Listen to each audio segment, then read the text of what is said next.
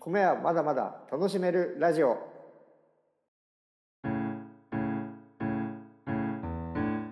上森米国店散歩先店がお送りする米はまだまだ楽しめるラジオ始まりました北海道旭川の米屋上森米国店の鳥さんとインプロワイドのディレクターギリちゃんこと片桐がお送りしますこの番組は米はまだまだ楽しめるをコンセプトにおかずに合うブレンド米を楽しく開発していく番組です好きなおかずはどんなお米が合うのかが気になったりお米のことをもっと知りたくなったりお米屋さんに行ってみたくなったりそんなきっかけを作っていければと思っています第7回目は小粒納豆に合う米の話ということで今回は初めてのリスナーさんからのリクエスト回となります。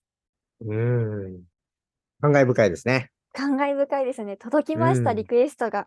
すごいですね早速届いたリクエストを紹介します。はい。北海道在住のラジオネーム、チャーちゃんさんからのリクエストです。チャーちゃんさんはい。はいありがとうございますありがはとうございます。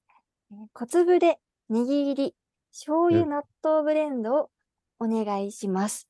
そうんして、お米の好みとしては、はいツヤのある甘い味のお米が好きです。うん炊きたてのご飯と一緒に食べたいです。ということです。い、ですねはい。いいですね。自分も小粒の、まあ、えー大粒ではなく、中小粒ぐらいはい。の、えーネギで、お醤油、納豆、好きですね。いいですね。ネギ入れうんるとやっぱり美味しいですよね。美味しいですね。そして、いいですね。はい。こちらのチャーちゃんさんは、はい。付属しているタレではなく、お醤油で食べるというところが多分、ポイントなんですね。いいですね。はい。あのーちゃんと作ったお醤油で食べていただくっていうのは、体にもいいかなと思います。そうですね。じゃあ、納豆の味もご飯の味も、うんと、素材の味として楽しめるために最適な、そうですね。はい、食べ方ということで。はい、そうです、そうです。小粒でネギね。えー、そうですね。そこから紐解いていきましょうか。小粒ということは、ちょっと粒感が大きいお米が、うん、必要かな。それはどうしてですか小粒って言ってもお米よりは大きいじゃないですか。はい。やっぱりちっちゃいお米だと、ちょっとお口の中でこまごまするのが自分としては嫌なので、できれば大きい粒、できるだけその納豆に寄せれるぐらいの大きめの粒が好ましいなぁあと 自分で勝手に思って いや、いいんです。鳥うんさんの美味しい食べ方も交えながらのブレンド米になるので、納豆の粒感も、お米の粒感も、どちらも楽しめるという方向ですね。そうそうそういうこと、そういうことです。はそうういこ。とです。小粒納豆には絶対勝てないけれども、できるだけ大きめのお米というと、はい。北海道米で大きめはふっくりんこ。クリンコ。はい。はい。ふっくりんこは粘り甘みちょうどよくて、つやつやして粒感があり、はい。えー粒が大きめ。うん、ふっくりんこ。あ、いいですね。はいふっ。くりんこに、うんうん、合う合う。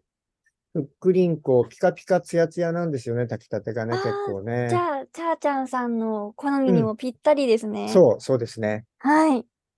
で、粒感もあって、納豆を投入して、まあ、混ぜる人もいれば、混ぜない人もいますよね。混ぜない人もいます。こう、お米の上に納豆がね乗った状態で。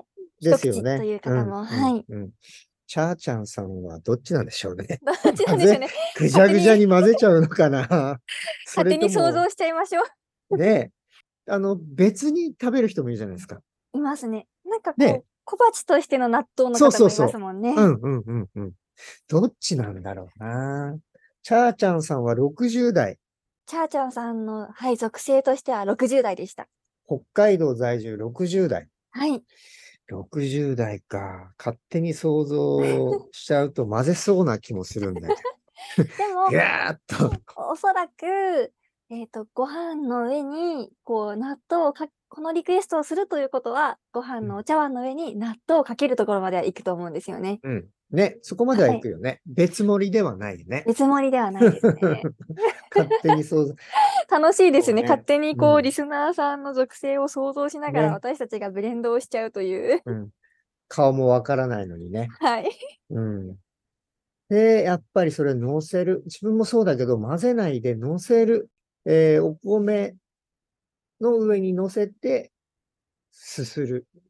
駆け込む。ああ、そうですね。いいですね。そっか、ふっくりんこ来たか。来たかっはいて自分が言ったんだけども。でも、鳥さ、うんそうなんです。このラジオの中で、ふっくりんこ、今回、初登場です。ですよね。はい。そう、やっぱり北海道米っていろんな品種があって、いろいろご紹介したいので、はい。やっぱりいろいろ食べてほしい。で、それぞれの特徴をおお知らせするのと、それに合う、えーおかずを皆さんにも知っていただきたいので、ふっくりんこ初登場で、今回は攻めます。は そうね、それだけでは面白くないので、はい。そこに何をしましょうね。うなんか、ネギが入ってくるとか、そういう薬味の役割とか、醤油で食べるとか、あとは、えっ、と、甘みのあるおお米が好きというお話もあったんですが、うん。やっぱりでも納豆だから白いご飯でいいな。今回は、そうね、ふっくりんと何がいいかな。考える、考える。納豆が茶色だから、もちきび、もちきび、いやー、トウモロコシ。やっぱり真っ白で攻めよう。うん。ふっくりんこに、じゃあ何をブレンドしたら、あ、そっか。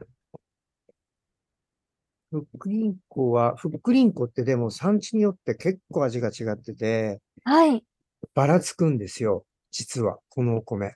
うん、あ、そうなんですね。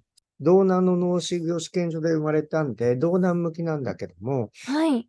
えー函館で生産してるふっくりんこと、旭川近郊、まあうちは深川のなんだけど、深川で、えー育てるふっくりんこと、またちょっとちょっと別物で、はい。その産地によってふっくりんこも結構味が変わる。じゃあ、鳥さんのとこで取り扱うふっくりんこは、ふっくりんこの中でも比較的どういう特徴があるんでしょうかえっ、とね、粒感が大きくて、ちょっともちっとしてるんだけど、バランスがとっても良いお米。バランスがいいっていうのうんうは、えっと、結構何でも、おむすびにも、お弁当にも、えーそれこそ、炊きたてのご飯も、和食、和食系に合う。あ、まあ、そうふっくりなんん、ですねうんふっくりんこ自体は和食系に合うんだけども、はい。うん。ちょっと、その、違うところで食べたのは、ちょっとパサつきがあったり、うんなかなか美味しいふっくりんこに出会えなかったんだけれども、はい。だからふっくりんこ自体はうち鳥が使っていなかった。あ、そうなんですね、もともとは。うん。美味しいふっくりんこに出会ってなかったから、自分が。うん。で、深川の生産者さんに、そのふっくりんこを食べさせてもらったら、それが、まあ、びっくりするぐらい美味しかった。それで、そのふっくりんこには、うちで扱えるようにした。という経緯があって、はい。うん。そのふっくりんこで、ほぼ完成なんだけれども、ちょっと足すとすると、はい。何足そうかな。 ちょっと、ちょっと甘みが足りない年がある。うんうん。うん、うん。うん。そうだな。おぼろ好き。おぼろ好き。うん。おぼろ好きは本当に粘りと甘みが強くもあるので、ちょっはいとだけ、1割。うん。おぼろ好きを1割だけ、えー、プラスして、ちょっとバランスを整えて、えー、ピカピカツヤツヤで、ちょっと餅。で、粒感はふっくりんこが持ってるので、それに小粒納豆をネギでかけて、甘み、粘り、粒感。うん。そうすると、朝ごはん美味しい、ピッカピッカのご飯が食べれる。ですね。よし、そうしましょう。はい 自分の中 で完結しちゃってるけども。それが鳥さんからの提案でもあるの で。なんか、私はその今、1割ブレンドするおぼろ好きは、うん勝手に旨味、甘みのおぼろ好きと覚えてるんですけど、正解です。その通はりいです。 そうなんです。なんかあの、餃子の時も、あとおうん味噌汁と漬物の時も、うん、おぼろ好きが、こう、後ろから下支えするような形で、うん、うん、うん。そうはい、でブす。レそうでンドす。が、バックアップするようにね。はい。おぼろ好きそん、そんなに使ってるか。あ、そうですね。出てきて、なんかこう、甘み、旨みの、こう、補う時はおぼろ好きなんだな、という形うで、ん、うん。覚えさせいてやでももらいました。 そう、その通りなんですよ。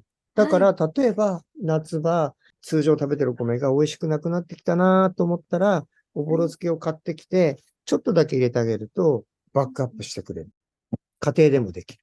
本当にお米一人一人がこうキャラクターのように見えてきますね。 確かに。おぼろくん。おぼろくん、なんかおぼろくんこう、困った時にさっと出てきてくれるみたいな。 いいね。はいあ、そういう、そういうキャラクター面白いかも。はい、おぼろくん登場みたいな。ちょっと つ強めで。そうです、そうです。ね。でも、ちょっとあの、普段メインでは出てこないけれども、うんうん。あね。の困った時は必ず助けてくれるおぼろくん。 い面白いかも、それ。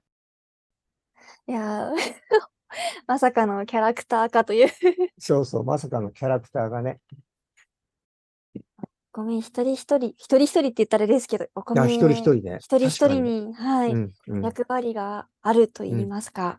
うんうんうん面白いですね。おぼろ好きうんの。いいね。はい。おぼろくん。おぼぼろくんろくんパワーみたいなね。そうです。うん困った時はいつでも呼んでおぼろくん。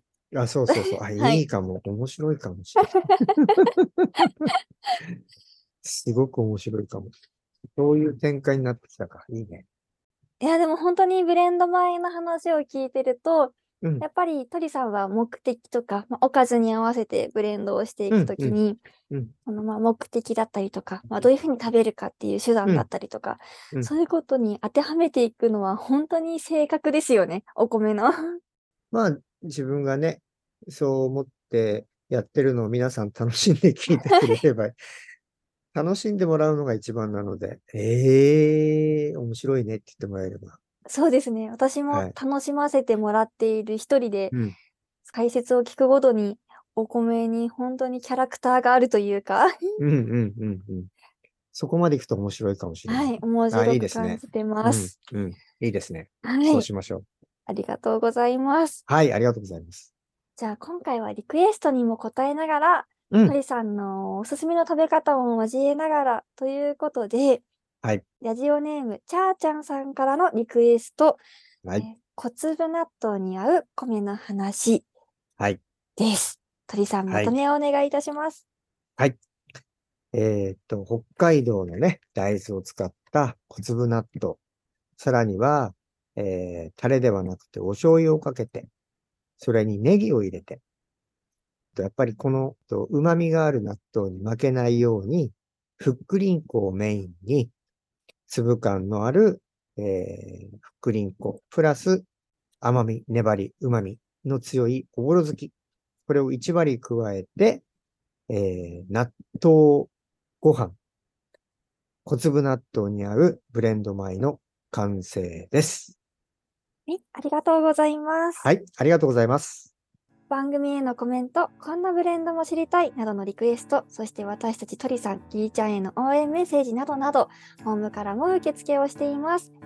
おかずで選ぶお米屋さん、上森米国店、散歩先店がお送りする、米はまだまだ楽しめるラジオ。これからもおかずに合うブレンド米開発を楽しくお届けしたいと思っています。今日は初めてのリスナーさんからのリクエスト回となりました。はい、リクエストがあるって嬉しいですねおー嬉しいですね。勝手に想像もしちゃいましたしね。なんか私たちもまた新しく楽しませてもらっているような回になりましたね。 そうですね。はい新しい発見とか、新しい、なんだろう、考えっていうか、想像というのか、ね、ちょっと面白い回になりました。はい、このリスナーさんはこういうふうに食べるのかなうん とかを想像しながら、。うんうんそして今回は、えー、と味とかではなく鳥さんあの食感食べた感覚から入りましたね、そうですね。はいそうですね。新しいですね。そういえばね。はいそれも新しいなと思いながら、うんうんうんどんどんこうブレンド米開発が進んでいっている感じがしました、そうですね。はい、まあ、いろんな北海道米いろんな品種があるので、まあ、つどつどそのおかずに合う、えーお米だったり、その品種の紹介、特徴だったりね、そういうのも合わせてお伝えしていければなというふうに思っております。はい、ありがとうございます、はい、ありがとうございます。それではまた次回お会いしましょうさようなら。